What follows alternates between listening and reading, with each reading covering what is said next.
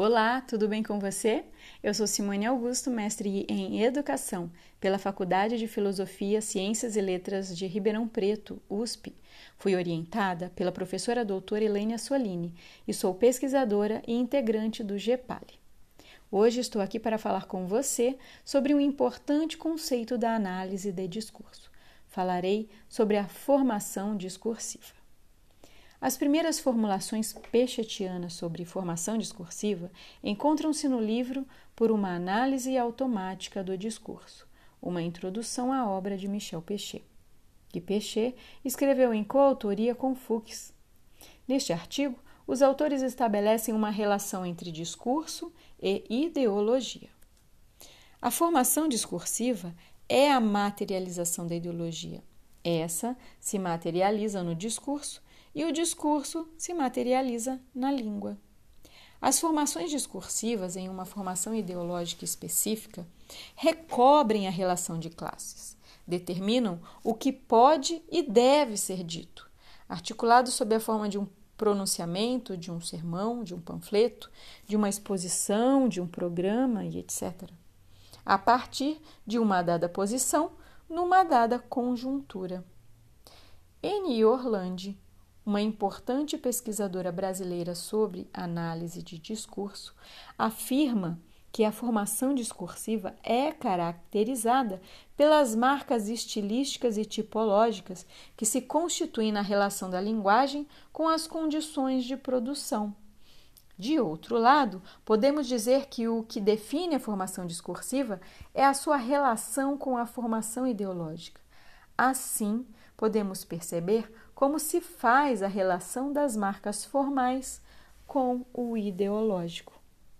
Considerando que toda formação discursiva é heterogênea, marcamos que o sujeito também é cindido e marcado pelo atravessamento de várias vozes, e essa heterogeneidade vai se manifestar na formação discursiva com marcas do discurso dominante, dos sentidos dominantes, do já estabilizado como o único modo possível de dizer.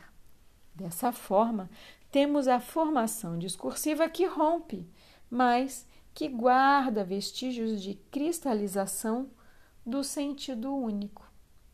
Eu gostaria de compartilhar um exemplo referente à formação discursiva em um dos artigos escritos pela professora doutora Elaine Solini, que está na revista Brasileira de Psicologia e Educação, a revista Doxa, cujo título do artigo é Redação na Escola: O que os professores dizem e silenciam sobre essa prática os depoimentos escritos de 32 sujeitos professores efetivos de escolas públicas, estaduais e municipais de uma importante cidade do interior paulista nos anos de 2013 e 2014.